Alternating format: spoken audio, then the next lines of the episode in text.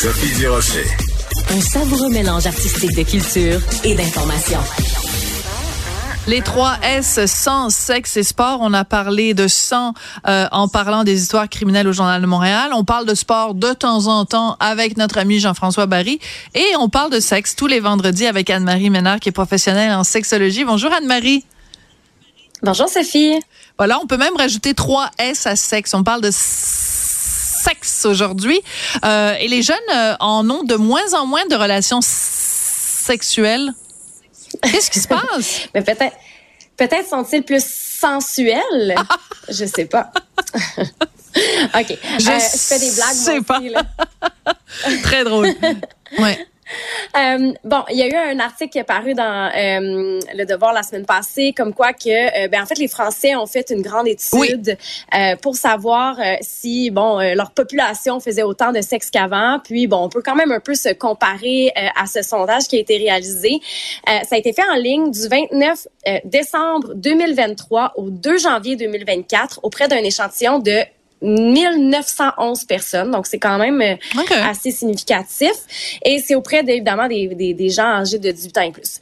Ouais. Donc, ce que ça nous révèle, c'est que euh, la proportion de Français, Françaises ayant eu un rapport sexuel au cours des 12 derniers mois n'a jamais été aussi basse que dans les, dans les depuis une cinquantaine d'années. Wow. En fait, on parle de 76% des gens, ce qui est un recul de 15% depuis 2006. Attendez, je veux juste être bien sûr de comprendre. 76% des Français de 18 ans et plus euh, n'ont pas eu de relation sexuelle dans la dernière année?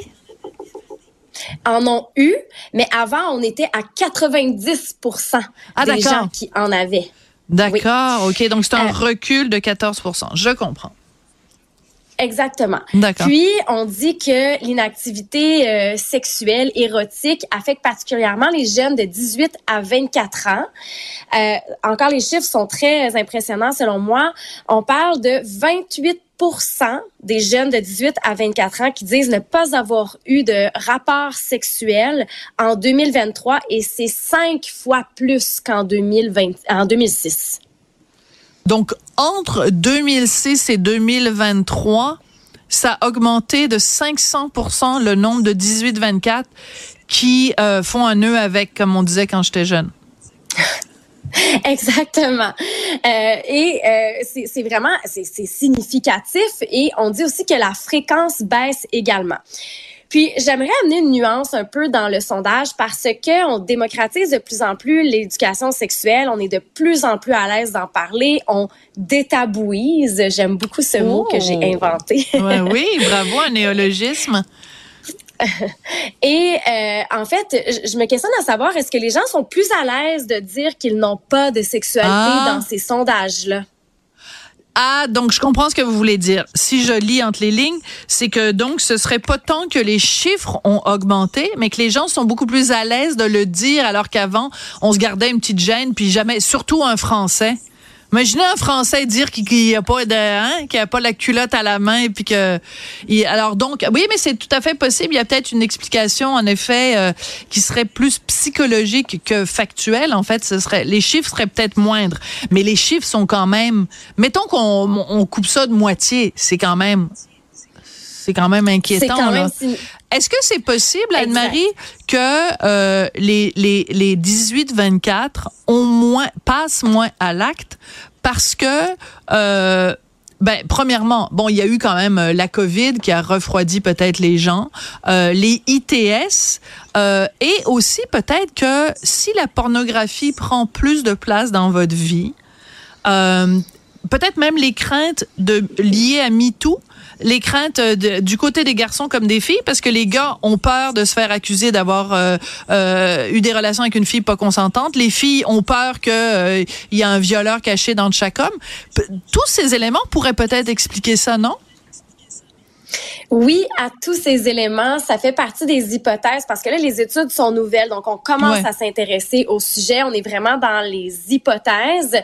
Euh, effectivement, euh, il y a toute l'histoire de euh, du MeToo, du mouvement où il y a eu peut-être une revalorisation de l'abstinence ou même du mouvement mon corps, mon choix. Ouais. Donc, on se sent plus. Euh, c'est une question d'agentivité sexuelle. On a vraiment, euh, on a plus de capacité peut-être à dire non ou de facilité à dire non. On a moins envie de se forcer à avoir un rapport intime. D'ailleurs, il y a des chiffres sur le sujet.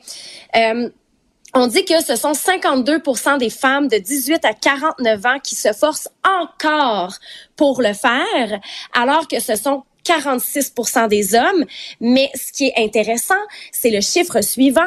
En 1981, c'était 76% des gens qui se forçaient à avoir des rapports sexuels, même si ça leur tentait pas, parce qu'il y avait toute la question du devoir conjugal. Mmh. Oui, puis même si on remontait, même si on était au Québec et qu'on remontait, mettons, euh, euh, dans les années 40, 50 et tout ça, avec tout le poids de la religion, est-ce que je vous ai déjà raconté l'histoire de mon beau-père et du curé? Je vous raconte l'histoire de mon beau-père et du curé, OK? J'ai un petit peu de temps. Je, je, vais prendre 30 secondes dans votre euh, dans votre chronique, euh, Anne-Marie. Donc, euh, les, les, parents de Richard habitaient euh, sur à Verdun, juste en face de l'église, et ils avaient deux enfants, ce qui à l'époque était considéré comme très peu. Mais on, on, parle des années 60 là. Et à un moment donné, le curé a traversé, il est parti de l'église, il est allé chez les Martineaux et il a commencé à dire ben, vous êtes en train d'empêcher la famille. C'est ça qu'on disait à l'époque quand on n'avait pas beaucoup d'enfants. On accusait les gens de d'empêcher pêcher la famille. Et le père de Richard, que j'adore, Dieu et son âme, euh, a dit au curé, ben regarde, toi, la maison en face, c'est ta maison. Ici, c'est ma maison. Tu viendras pas me dire dans ma maison quoi faire. Mais c'est important de rappeler aux gens que les curés faisaient ça. Ils rentraient dans la maison des gens et chicanaient les gens parce qu'ils ne faisaient pas d'enfants. Donc, quand on dit devoir conjugal, c'est pas une, c'est pas euh, quelque chose de gentil ou de rigolo, ha ha ha. Là, c'était, c'était vraiment une injonction à se reproduire. Tout à fait. Puis en fait, c'était le rôle aussi des femmes de se reproduire et de répondre aux besoins de leurs conjoints, euh, tant au niveau de bon de faire le ménage, de faire la cuisine, mais aussi offrir euh, des rapports sexuels euh, lorsque le conjoint en avait envie. Donc, on est vraiment en train de changer de par. En fait, on a changé depuis un, moment de paradigme à ce niveau-là. Euh, mais au-delà de tout ça et du devoir conjugal, euh, il y a tout l'effet aussi de l'ère numérique qui est entré en jeu et qui a un impact dans toutes les sphères de notre vie. Euh, il y a des études qui ont été faites dans le Wall Street Journal, en fait, qui ont paru dans le Wall Street Journal en 2019, et on dit que 36% des 18 à 38 ans auraient décliné un rapport sexuel au cours des six derniers mois pour regarder une série Netflix. Alors, le, le fameux Netflix, Netflix. Chill. Ouais, Netflix and Chill, ça suffit. Alors qu'on aurait autant de plaisir en écoutant Club Illico X13. Merci beaucoup, Anne-Marie. Euh, merci beaucoup, euh, Anne-Marie. C'est très intéressant. Je voudrais remercier également Marianne Bessette et Maximile Sailleux à la recherche, Jean-Philippe Leroux à la mise en onde. Euh, ben, écoutez, euh, pourquoi pas un petit peu de Club Illico Kicks and Chill en fin de semaine et on se revoit lundi. Merci, au revoir.